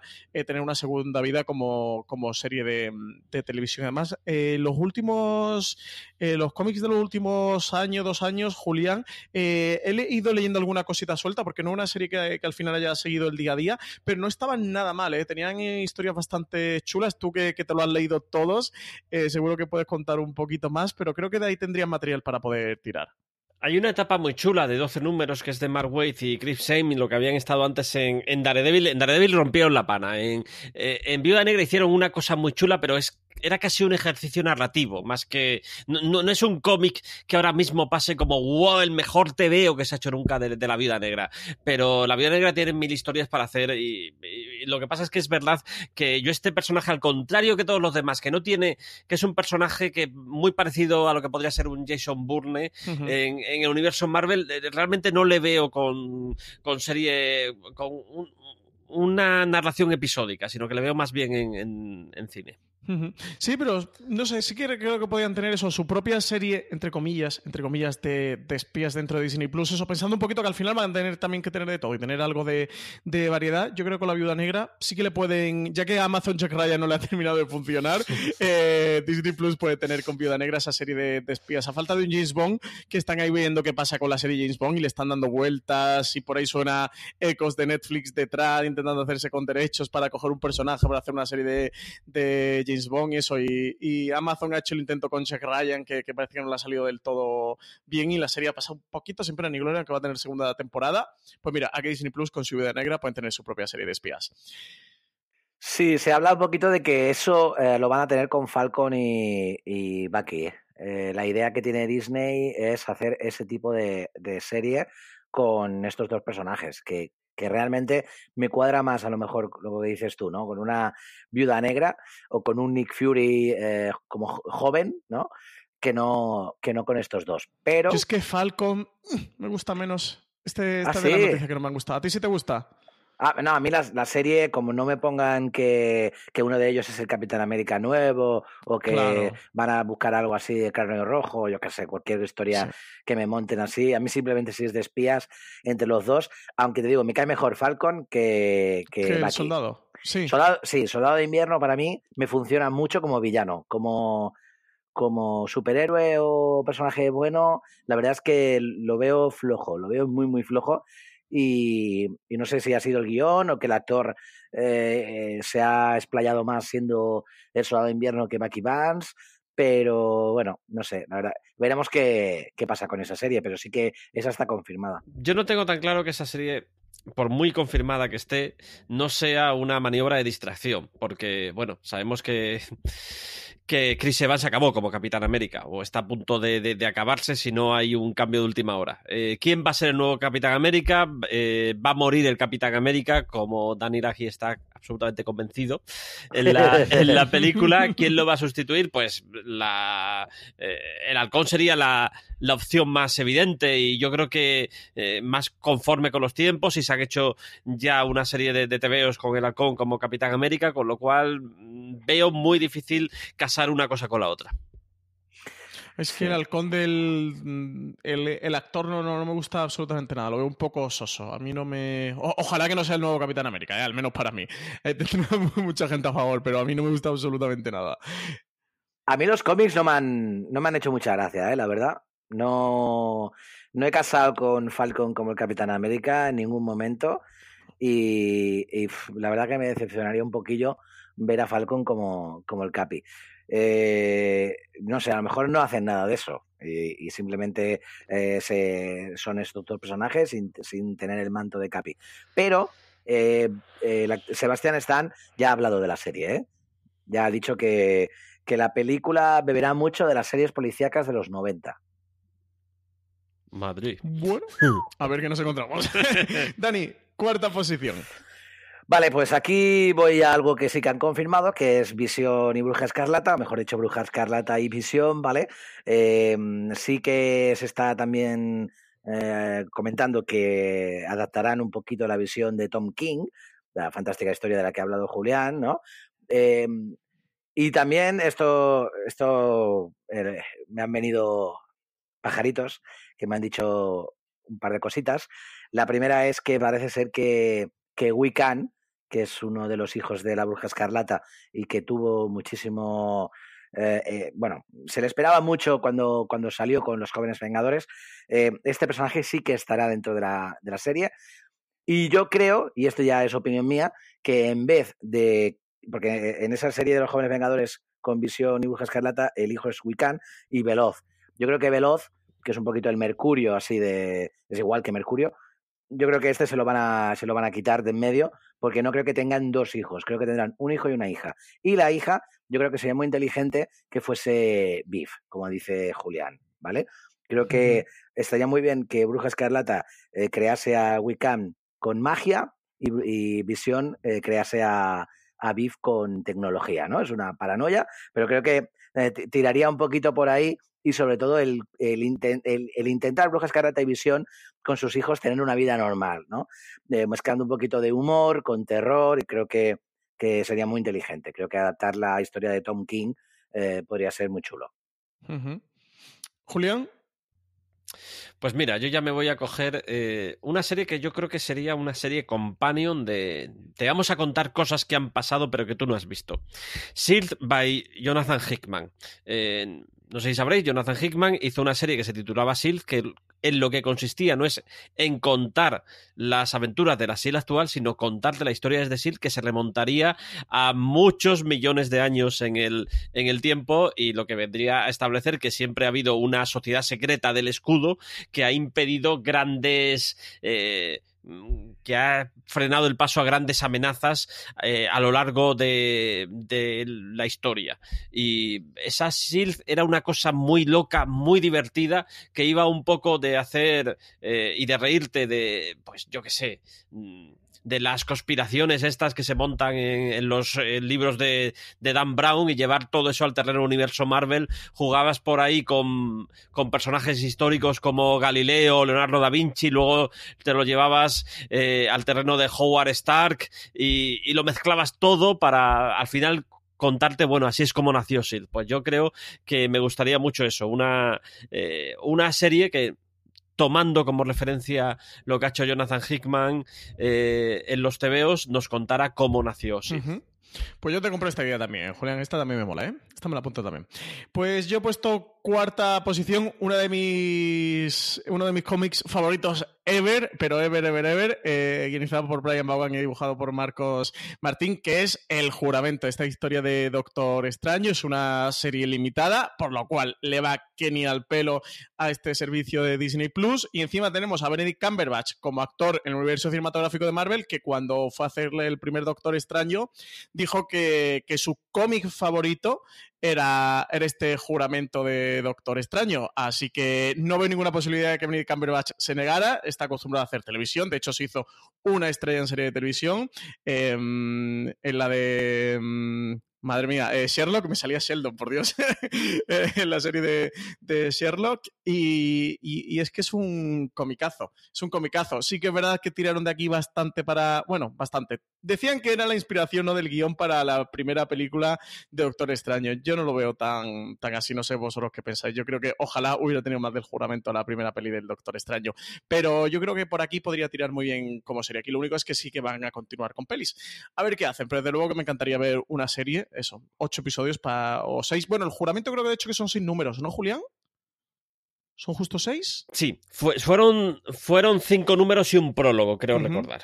Cinco números y un prólogo. Pues mira, tendrían perfecto aquí para, para seis episodios. Así que yo me quedaría con, con, el juramento de Doctor Extraño. A mí me encantaría verlo. Sí que adaptaron un poquito eh, la historia. Bueno, más que la historia, eh, alguna escena alguna escena que sí que es sacada totalmente del Sí, el inicio, el inicio, ¿no? El origen del Doctor Extraño y todo el accidente con el coche y tal es casi que tal cual que en el cómic. Sí, y sobre todo el rollo del quirófano, de que él llega ahí destrozado, creo que eso es un poquito lo que se, se, adaptó, ¿no? Pero, pero no tiene nada, nada, nada, nada que ver con la historia. No, no tiene nada que ver. Así que mm, a mí me encantaría verlo, a ver, a ver qué tal. Lo veo complicado eso, porque además ya estando establecido en el universo cinematográfico de Marvel y no sé si se ha dicho algo de segunda película de Doctor Extraño, no me falla la memoria. Está, bueno, está muy, muy cerca. Lo que pasa es que, bueno, sí, sí, sí, no, ¿Está confirmada? sí, sí, lo confirma. el director lo confirmó y todo, ¿no? Sí, sí, sí. Pues a ver, a ver qué ocurre con esto. Pero desde luego el juramento Mm, tiene que tener cabida ahí. Eh, entramos ya. Eh, top 3, Dani. Bueno, top 3 aquí he puesto algo que, que, realmente me gustaría, me gustaría ver, pero sobre todo porque no conozco mucho el, el grupo, he leído alguna cosita, pero creo que, mm, que, se podría aprovechar mucho, mucho, digamos, la base, que es hacer una serie de Alpha Flight, ¿vale? Eh, he leído sobre todo el origen y tal, y, me, parece, me parece curioso, es unos X-Men, digamos, del gobierno en, en Canadá, eh, con el rollo este de eh, Omega Flight, que, que, bueno, digamos que toda la historia esta me, me gustó mucho. Y, y también al comienzo de esta serie, pues estaba, estaba Logan, o al menos Wolverine estaba un poquito ahí, ¿no? Que ellos querían que, que estuviese en el equipo y él al final, pues, pues eh, se va y se va a los X-Men. Yo creo que sería, pues, una serie cojonuda para eh, meter cameos de los X-Men que sí que, que, estaremos viendo en el cine, ¿no? Creo que es una muy buena oportunidad, ¿no? Para, para poder hacer ese tipo de cameos y sobre todo de, de Lovendo, que, que si funciona muy bien el Lovendo del cine, pues que haga aquí su cameo, yo creo que tendrá muchísima repercusión, ¿no? Para la, para la serie. Y sobre todo es como fan de que, de que quiero ver este tipo de, de historias eh, en, en, la serie, ¿no? La verdad es que mola. No creo que hagan película de Alpha Flight, pero sí que serie me parece oportuno. Julián Clemente. A ver, pues un poco buceando también en el, en el tiempo. Eh, ya un Nick Fury esto sería el, joven Nick Furia. Contar cómo entra Nick Furia en, en SEAL, cómo son sus misiones o cómo son sus misiones al margen de SEAL. Eh, y Goran Parlov hicieron una serie que yo no entiendo cómo no puede estar mucho más en la cabeza de los fans porque es magnífica. Se llamaba Mis Guerras Perdidas y lo que iba siendo es un recorrido por todas las guerras en las que ha metido las narices Estados Unidos y de las que a veces ha salido escaldado. Ahí estaba Vietnam, estaba Saigón, estaba eh, la guerra de Irak y cuál era el paso de Nick Furia por esas, esas guerras. Yo lo veo como una vertiente tanto de espionaje como de cómic eh, bélico. De hecho, podría alternar ambas cosas y en un momento dado podría irse también a aspectos eh, ocultos del, universo eh, Marvel. Y si hemos visto a un joven Nick Furia, en, lo vamos a ver en Capitana Marvel, yo creo que incluso podíamos irnos un poquito más allá o mantenernos en esa, en esa época y descubrir cosas de un Nick Furia que ya hemos conocido eh, con una larga biografía a sus espaldas, pero que no nos la han contado. Pues yo tercera posición, de hecho las cuatro primeras mías son comicazos que, me gustaron muchísimo cuando los leí, que lo primero que hice nada más terminar de leerlo fue pensar, joder, cómo me gustaría ver esto en una serie de televisión, la, cuarta era El juramento, la tercera es Ojo de Halcón, este cómic de, de Fraction, de Matt Fraction y David Aja, que además Julián sacáis el integral ahora en marzo, ¿no? En marzo. ¿Te queda muy poquito? ¿Qué día, ¿Qué día cae? ¿Lo sabes? Ay, chicos, suelen salir estos en la tercera semana. Vale. Y además me han dicho que tiene un prólogo y un epílogo brutal de dos personas que conocemos muy me bien. acabo de meter en la web de Panini, 21 de marzo. Eh, publican el, integral de, este tomo. Es espectacular la historia. Es la historia de Clint Barton, es decir, no Ojo de Halcón, sino el, ser humano, la persona este Clint Barton eh, y qué hace en su, en su tiempo libre, qué es lo que hace en su vida cuando no, no se dedica a ser un vengador. Es que es el argumento perfecto, de verdad, para una serie de televisión. Visualmente es muy chula, muy, muy chula y creo que el estilo además es muy de tele, muy para llevártelo una tele y que, eh, y que queda muy bien. Esta no me la llevaría ni a 6 ni a 8. Esta le daría 10 episodios y tendría 4 o 5 temporadas. Al menos en mi mente tiene entre, tiene entre 4 o 5 temporadas. y un spin-off con Kate Bishop. Y un spin-off exactamente con Kate Bishop. Además, duró muchísimos números, ¿no? ¿Cuántos números tiene Ojo de Halcón, Julio? 23, creo recordar. 22, 23 y, un, un, anual o dos, ahora no caigo. Y un prólogo en Young Avengers, que es cuando se ah, conoce entre 3 y 5 temporadas. y Clint Barton sí, sí, sí. Esto no sale. Y, de verdad que es que. Sí, pero, pero tiene que haber episodio para el perro. pero tiene que tener un episodio para el solo. Y de verdad que es que es que es muy interesante lo que cuentan y es una visión muy, muy, muy de serie de, tele, ¿no? Eso aquí. ¿Quién es este Clint Barton y qué hace en su tiempo libre? ¿Cómo vive en su casa, en su piso, eh, en su bloque, con, con sus vecinos, en su azotea? Es que es una serie de televisión. Así que. Pero no le puede poner banda sonora a José Luis Perales. ¿eh? y eso, de, de hecho, estas cuatro esto de quién es él. Estas cuatro primeras posiciones las he hecho de cabeza. Ya son las cuatro primeras que puse y luego ya a partir de ahí me puse a bichar. Pero estas cuatro fueron de cabeza. Eso, mi, tercera sería este Ojo de Halcón. Por Dios, Kevin Feige, donde estés, allá donde estés, escúchanos y esta lo tienes que hacer, ¿eh, tío. Y, fíjate que Jeremy Renner em, le daría bien el tipo. ¿eh? Fíjate que a mí como Vengador no me gusta mucho. Como Clint Barton, sí que, sí que lo veo. En las películas de los Vengadores, he tenido ahí mis más y mis menos. Pero para hacer de Clint Martin, para verlo en su casa, tumbado en el sofá viendo la tele, lo compra Jeremy Renner. Eh, tercera, mm, eh, perdón, segunda posición, Dani. Pues mira, eh, yo lo que quería era darle un poquito de, rollo a esto de también que, comentas. A mí me gusta mucho el personaje de, de Kate Bishop y más que una serie de Ojo de Halcón, había pensado en un Jóvenes Vengadores. Un Jóvenes Vengadores que a lo mejor pueda ser eh, Clint, eh, Clint, Barton el, el que eh, lleve un poquito la rienda de los chavales, de los nuevos, ¿no? Como Kate Bishop. Eh, ya, ya, os he hablado de que Wiccan y Beef los hijos de Bruja Escarlata y Visión pues podrían estar, ¿no? Estos personajes, Beef no, pero sí que están campeones. Creo que sería una mezcla Creo que sería eh, un poquito pillar eh, algunos personajes de los campeones que puede funcionar ahí. Creo que como nombre es más potente un Jóvenes Vengadores que Campeones. Creo que, que es un, título que me mola mucho más y que puede vender más en eh, el cine o en las series, ¿vale? Entonces, sería un poquito mezclar conceptos, este tipo de, historias. Creo que una Kate Bishop debe de existir con un Clint Barton al lado y un poquito el, el lenguaje que vimos en ese cómic que tanto te gusta, que creo que realmente es alucinante, ¿no? Y, y, sería un poquito mezclar, eh, mezclar conceptos, mezclar el concepto de, eh, de, de, toda la historia de David Aja con, con Kate Bishop y Clint Barton y eh, los jóvenes Vengadores que salieron eh, en la época de, de, Vengadores Desunidos y tal, y un poco los campeones. Sería un batiburrillo que, que creo que podría funcionar muy, muy bien. Eh, y claro, personajes adolescentes hay eh, la leche, ¿no? Y no son los mismos los personajes adolescentes que, que habían en esa época que los que hay ahora. Creo que. Uh -huh. Yo creo que mezclarían conceptos, ¿no? Y, y, podría estar muy bien. Un Jóvenes Vengadores sí. con personajes ahí adolescentes potentes. Sí, Jóvenes Vengadores y Campeones que lo propone Julián, creo, creo que podrían ser las series pero, pero que arrasaran eh, con las series de televisión, ¿eh? o sea, por excelencia de, de verdad de petarlos, que um, yo, por ejemplo, Runaways, eh, vi la mitad de la primera temporada, no me gustó demasiado y la terminé abandonando, y eso, con jóvenes vengadores o campeones, creo que podrían tener esa serie team definitiva con, con superhéroes y poder contar historias muy, muy chulas. Sí, sobre todo porque jóvenes vengadores tiene algún, o sea, tiene personajes que no venden mucho, ¿no? Digamos que el, el, origen de este grupo, a ver, ese Hulking y tal, que por cierto se habla de que, de que Marvel Studios quiere hacer algo con este personaje, algo más que, que, que, simplemente un cameo por ahí y ser un personaje secundario. Ellos quieren tener a su propio Hulk, quieren tener un personaje que tenga los poderes de Hulk y poder aprovecharlo y, y explotarlo a las mil maravillas. Y se habla de Hulking como ese posible personaje, aunque yo creo que será la cosa. Eh, uh -huh. Porque ya teniendo ya los derechos, pues yo creo que tirarían un poquito por ahí. Pero bueno, se habla de Hulking, ¿vale? Entonces este personaje estaría dentro, ¿no?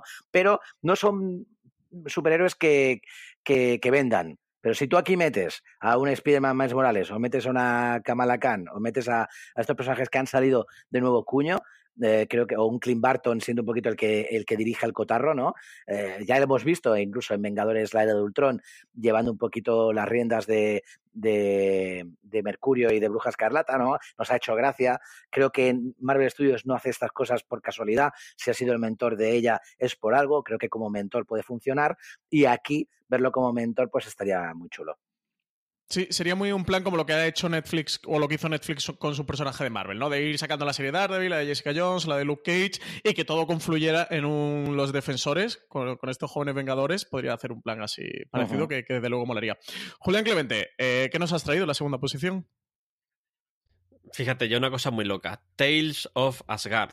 Eh, Tales of Asgard fue un complemento de, de, Thor, de las aventuras de Thor, cuando estaban Stan Lee y Jack Kirby al frente de la colección, es decir, hace dos millones de años. en aquel entonces, eh, Jack Kirby estaba en su mejor momento creativo, a pesar de los entintados de Vinicoleta, y hizo un serial absolutamente apasionante que lo que hacían era cogerse todas las leyendas y mitos nórdicos y adaptarlos a lo que es el, el, universo Marvel, el lenguaje del universo Marvel, el lenguaje este peculiar de Jack Kirby, donde era capaz de mezclar la pseudotecnología con la mitología y hacer esta cosa tan rara que que yo creo que en cierta manera sí que consiguieron llevarla, sobre todo en, en Thor Ragnarok, la consiguieron llevar a la estética del cine. Y me encantaría, pues eso, eh, ver lo que cuentan en los relatos de Asgard. La formación de los nueve reinos, eh, cómo eh, Thor forjó, cómo Odín forjó el, el martillo, cómo rescataron a o Loki llegó a ser el hermanastro de, Thor, eh, la juventud de Thor, eh, la muerte de, de, Balder, la muerte vuelta de, de Balder, el Ragnarok, todos estos mitos nórdicos que que es una especie de Señor de los Anillos o de Juego de Tronos muy pasado por el tamiz de, Marvel, tendrían una serie con mucha pasta, eso sí, pero yo creo que sería una serie de televisión que, que molaría pues, fíjate que ahora que todo el mundo está persiguiendo su Señor de los... Bueno, su Señor de los Anillos, iba a decir, su Juego de Tronos, que Amazon ha pagado 200 millones, él ha borrado 200 millones por los derechos del Señor de los Anillos, eso, por los derechos, esto, por firmar el papelito para empezar a escribir guiones y sin que nadie se, se mueva y se habla ya de eso, que manejará unos presupuestos de alrededor de unos 500 eh, millones. Netflix tiene la saga de Gerald de Rivia, lo de, mm, que es el personaje este de, de, Witcher y todos estos, pues si Disney Plus quisiera su Juego de Tronos en, en estos Tales of Asgard, sí que lo podría encontrar, ¿eh, Julián? Lo que pasa es que esto vale mucha pasta, esto creo que se nos va de los 150, pero... Mm, sí, pero mira, eh, lo que les ha costado a Netflix en, derechos o a, Amazon, Amazon. ya, Lo tienen, ya lo tienen ahí, lo tienen en, Aquí ya lo tienen en PGI. Efectivamente. Eh, yo me quedo en la segunda posición.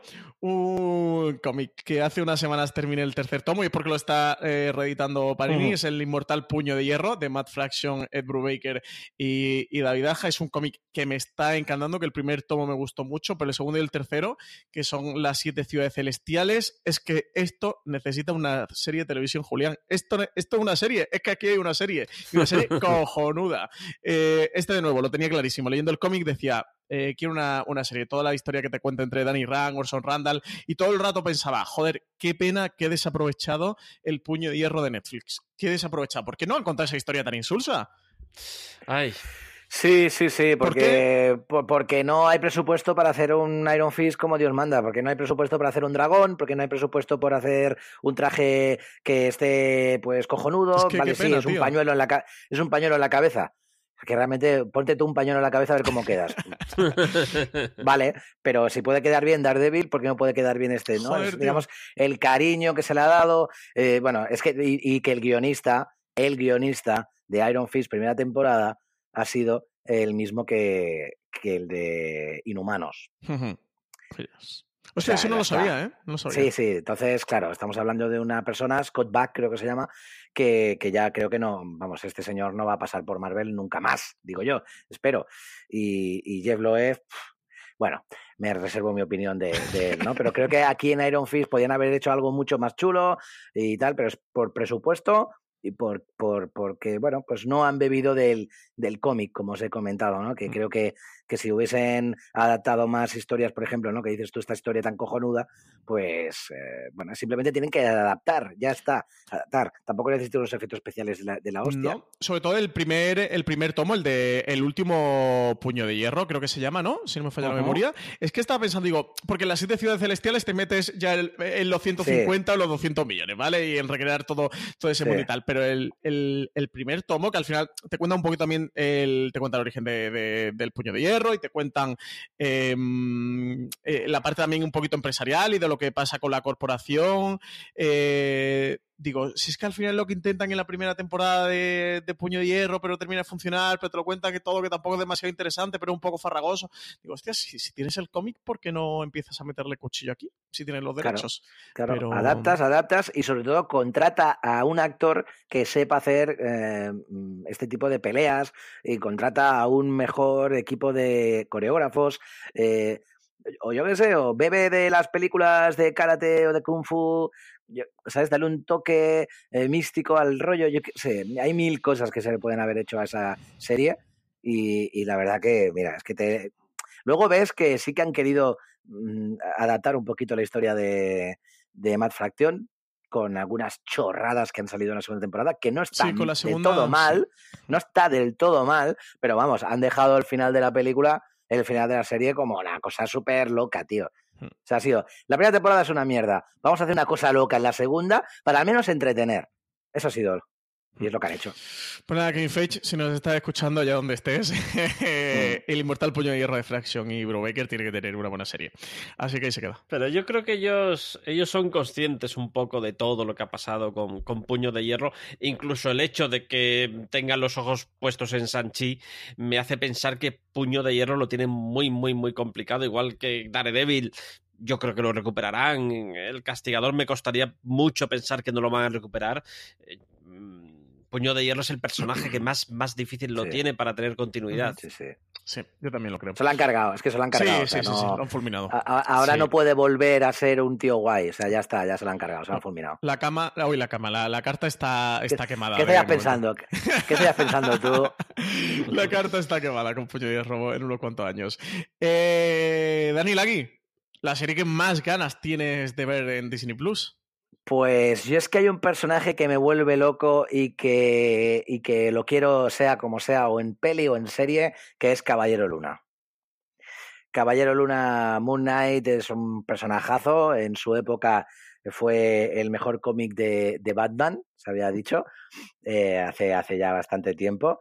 Y, la verdad que, bueno, tiene cosas muy, muy chulas. El origen me, encanta, el rollo de que es un tipo que está totalmente desquiciado y loco y que tiene eh, bipolar, tripolar y todo ese rollo. Creo que se necesita un muy buen actor para poder hacer este tipo de, personaje. Creo que eh, harían un cast brutal, cogerían algún actorazo. y sobre todo el rollo de, mezclaría un poquito con las historias de Warren Ellis, ¿no? Que, también me ha molado el traje ese que llevaba y era un poquito todavía más loco, ¿no? Y el traje blanco, así con la máscara. No tanto a lo mejor como, o sea, ahí se, desvió bastante de, de, la, de, la, de la estética Batman, que es un poquito el Batman blanco, ¿no? No, ahí se, se ponía unos guantes blancos, una máscara blanca y empezaba a repartir leña, pero vamos, a saco. Pero bueno, si está el UCM de por medio, 100 millones de, de dólares y todo el rollo, creo que sí que podrían hacer el traje original y, hacer algo chulo, ¿no? Pero bueno, eh, la verdad que a mí es el personaje que más ganas tengo de ver eh, en una adaptación, sea serie o cine. A mí esta me gusta mucho. De hecho, está entre mis descartes de la que no ha entrado al final, pero bueno, porque he metido unas cuantas. Esta creo que tendría una seriaza dentro de, Disney Plus, pero yo estoy contigo, ¿eh, Dani. Esta me encantaría verla. O sea, que se me ha quedado fuera, pero mola mogollón. Julián Clemente, ¿Qué serie es la que tienes más ganas de ver en Disney Plus? El Inmortal Hulk. El Immortal Hulk es muy difícil que la veamos en Disney Plus, porque lo que comentaba antes eh, Dani, que hay un lío bastante considerable de derechos con, Hulk. Y bueno, el Inmortal Hulk es la última encarnación que ha tenido, que está teniendo ahora mismo, la última, el último toque que le han dado a Hulk en, el universo Marvel y han creado algo muy, muy especial. Es una suerte de, de relato de terror, de Tales from, the Crypt, eh, donde puede haber Mm, episodios autoconclusivos, pero que van construyendo una historia. Y todo parte de algo tan sencillo es como descubrir que, que Hulk no se puede matar. Tú le puedes hacer muchas perrerías y a lo largo de la serie las vamos a ver una por una, mm, incluida la más loca que se te pueda ocurrir. Eh, que al final Hulk siempre acaba volviendo y siempre acaba eh, saliendo de la tumba. Y solo con ese, con ese principio, un Hulk eh, muy loco, pero muy pasado por el género de terror, eh, a mí ya me han conseguido. Y me gustaría mucho ver ese Hulk y la verdad es que le veo posibilidades. Un Hulk alejado de, los Vengadores que viva sus propias historias. Pero con, más rúfalo sin más rúfalo. Yo lo veo con más rúfalo, evidentemente. la verdad es que es una historia que, a mí de las grapas que están saliendo ahora mismo estoy alucinando más. O sea, me encanta. Me encanta porque es una vuelta de tuerca al personaje y, tiene su, sus guiños a la serie de Hulk un poquito. La serie que se hizo, ¿no? En plan, un poco fugitivo, volviendo un poco al Hulk fugitivo y tal. Y me mola, me mola bastante. Así que sí que, sí que compro. Lástima del tema de los derechos, tío. Sí. Fíjate que en el Immortal Hulk hay una, hay una periodista que está intentando averiguar qué pasa porque, claro, eh, nadie sabe que Hulk es inmortal, nadie sabe que Bruce Banner está por ahí suelto. Y y ella más o menos es la que va atando cabos y se llama Jackie McGee, que es un homenaje a Jack McGee, que era el tipo al que perseguía, que perseguía Hulk en la serie de los años 70 y 80 y que era aquel al que le decía eh, Bruce Banner, eh, David Banner, perdón, eh, señor McGee, no me haga enfadar, no le gustaría verme enfadado. Pues yo también compro, Julián, también tiene mis acciones de Disney contigo. pues yo, la serie que más me gustaría ver en Disney Plus, con la que me haría más feliz Bob Iger y con la bueno, no voy a mentir, va, a tener mi suscripción el, primer día que salga, pero vaya, con la que tendría mi suscripción garantizada y de por vida sería si cogieran esa maravilla que hizo Tom King y, dibujó Gabriel Hernández Walta, eh, que es la visión. Es de los cómics que más me ha molado de los últimos años, que más me ha impactado. No es de los visualmente eh, más espectaculares, entendido espectáculo por, por peleas y por grandes combates y porque haya muchos superhéroes dándose de leches esta, como en El Ojo de Halcón y lo que contaba de Clint Martin, es más una historia introspectiva, una historia de, de, la visión, pero la visión en su día a día, la visión intentando ser una persona corriente. Él eh, intentando tener lo que no tiene, que es eh, ser humano, tener esa humanidad. Él ya tiene superpoderes, tiene, tiene, mm, tiene capacidades que los, que los seres humanos no tienen, pero no tiene eh, lo, que, lo que los seres humanos sí que tienen, que ser una persona corriente, trabajar casi como un funcionario, que es lo que él está hmm. buscando, y, tener su familia y tener su vida normal. Creo que ahí la, el, Disney Plus podría hacer una serie fantástica. Ahora que además han confirmado lo de la visión y, Bruja Escarlata, pues creo que esto se va a quedar por ahí un poquito tal. Dani, tú decías que, decían que iban a intentar adaptar algo de lo de Tom King. Sí, sí, sí, sí. Eh, la idea de Marvel Studios es adaptar eh, la, historia de Tom King totalmente. O sea, no, van al hay duda de ello. ¿Y han comentado cómo van a darle encaja a la bruja escarlata con todo esto? No, todavía no. Eso, eso, yo te estoy hablando de, rumores bastante de, fuentes eh, confiables, ¿vale? Pero, pero de eso no se ha hablado todavía. Lo que sí que llama la atención ¿no? Eh, la relación que, tienen ellos ya en Infinity War. Ya se les ve que tienen ganas de huir, tienen ganas de dejarlo un poquito, no de estar juntos, ¿no? Y creo que eso casa mucho con el, rollo de, hacer una serie e intentar eh, no estar eh, en el mundo este de los superhéroes, sino tener su propia vida, ¿no? Intentar huir de todo eso y ver que realmente no pueden, Entonces creo que, creo que pueden tirar por ahí y está, y está guay. pero sí, Tom King, la historia de Tom King la, quieren adaptar más o menos. Es un auténtico mecazo. Bueno, premio Eisner, yo creo que ha sido los cómics que más han removido en Marvel en los últimos años, así que, esto tiene que tener su serie de televisión, KFH. Pues nada, con esto hemos terminado nuestros, nuestro top 10 de esos cómics de Marvel o de esas historias de Marvel que nos gustaría ver en Disney Plus, que Disney Plus le diera mm, una serie. Eh, y vamos a repasar un poquito otras historias, otros cómics que nos gustaría ver pero llevamos casi una hora y media de, podcast, de programa, así que, nos vamos a quedar, vamos a quedar de aquí que nos hemos quedado sin tiempo. Julián Clemente, mil millones de gracias por estar eh, en otro programa de, de de Series y nada, nos escuchamos pronto. Venga, muchas gracias a vosotros. Me quedo con muchas ganas de ese, de ese bonus track. Eh, sí, sí, yo, lo tenía aquí apuntado y ahora es un jarro de agua fría. A ver, Julián, quieres mencionarlo rápido, pero no puedes decir ni de qué va. ¿qué? Dicen los títulos y los dejamos ahí. Los invasores, es decir, Capitán América y colegas en la Segunda Guerra Mundial. El joven Charles Xavier. Charles Xavier recorriendo el universo Marvel antes de formar la Patrulla X. Y una serie animada de los Cuatro Fantásticos. La necesitamos como el hambre.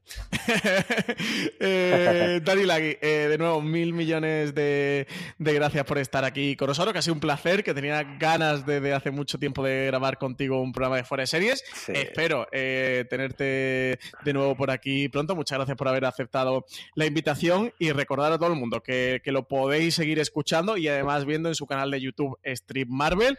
Buscadlo porque es un canal fantástico si, os interesa todo el universo de, Marvel. Y también tenéis ese libro de cómo conocía vuestra Marvel, que lo podéis encontrar eso, Amazon, Corte Inglés, FNAC, mm, todas las tiendas del mundo, la página web de, de Parini. si os interesa el universo cinematográfico de Marvel, es un imprescindible. Así que, Dani, muchas gracias y venga, dinos ese bonus track que, yo, no, yo no te puedo dejar con, el, con ese jarrón de agua fría que decías.